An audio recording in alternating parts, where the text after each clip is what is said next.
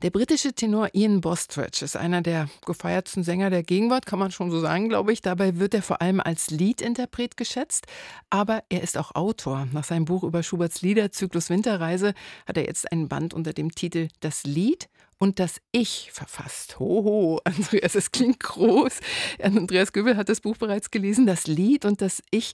Was meint Ian Bostridge damit? Na, Ian Bostridge stellt die Frage, also wenn man auftritt und singt, was ist es, was man da jetzt singt? Ich meine, natürlich sollte man sich vorher genau wie möglich, so genau wie möglich mit den Noten und mit dem Text beschäftigt jo. haben. Aber was ist denn dann die Interpretation? Ist das mehr orientiert an dem, was Komponist und Textdichter möglicherweise gedacht und gewollt haben?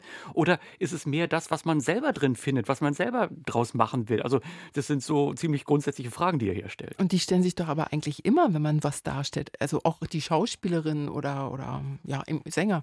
Äh, ja, beim Schauspiel ist es natürlich sehr viel einfacher, weil man schneller umstellen, kürzen kann. Ich meine, wenn man heute ins Theater geht, manche äh, Stücke, äh, da wird der Text nur noch so als Materialsteinbruch verwendet und was ganz Eigenes draus gemacht.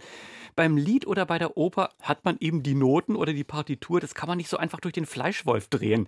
Da sind also Komponisten und Dichter noch ganz andere Autoritäten, die man jetzt nicht so einfach beiseite wischen kann. Mhm. Und wie geht Bostusch an diese ja irgendwie auch musikphilosophischen Fragen ran? Na, das sind insgesamt drei Essays, die in dem Buch stehen. Die sind äh, entstanden für Vorlesungen an der Universität von Chicago, die Bostridge gehalten hat.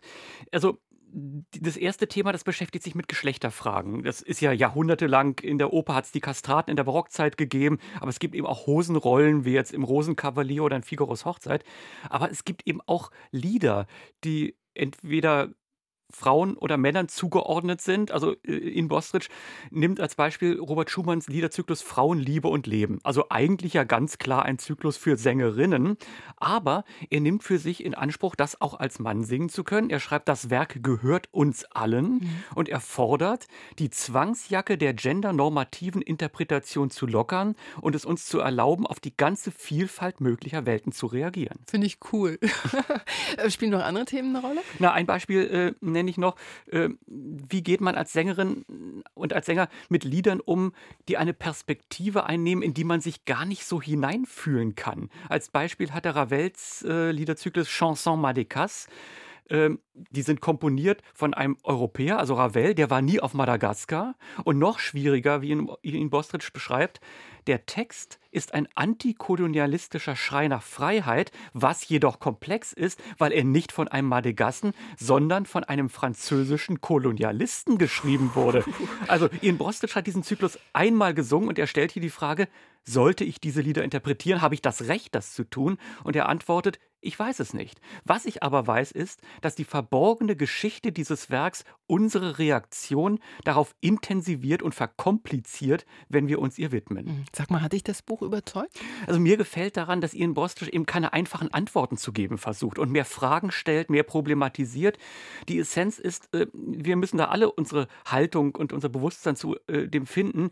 Äh, und das geht eben nur, wenn man möglichst viel über die Hintergründe weiß. Und er sagt, dass viele Stücke sich vielleicht in neuem Lied zeigen, wenn man ihre Darstellung von Identität problematisiert und historisiert.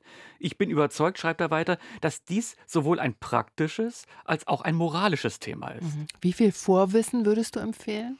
Also das Buch bekommt man nicht geschenkt, das stimmt schon. Da muss man sich wirklich Zeit dafür nehmen, sich reinzudenken. Aber musikalisches Vorwissen braucht man eigentlich gar nicht, weil es eher um den allgemeinen Hintergrund äh, geht. Ähm, die Leistung, die man beim Lesen erbringen muss, ist eben sich wirklich hineinzudenken und äh, zu akzeptieren, äh, dass jedes Stück mindestens so ein halbes Dutzend Facetten hat, die mhm. dann Ian Bostridge auch durchdenkt und analysiert, dann aber wieder zusammendenkt auf höchstem Niveau. Also wenn man sich, jetzt hat man über die Feiertage vielleicht ein bisschen mehr Zeit, Zeit, wenn man sich äh, da reinarbeitet, dann ist es ein absoluter Gewinn. Das Lied und ich, aufgeschrieben von einem, der es wissen muss und doch nicht immer weiß, der Tenor Ian Bostridge. Das Buch ist bei CH Beck erschienen. Die 142 Seiten kosten 22 Euro. Vielen Dank, Andreas.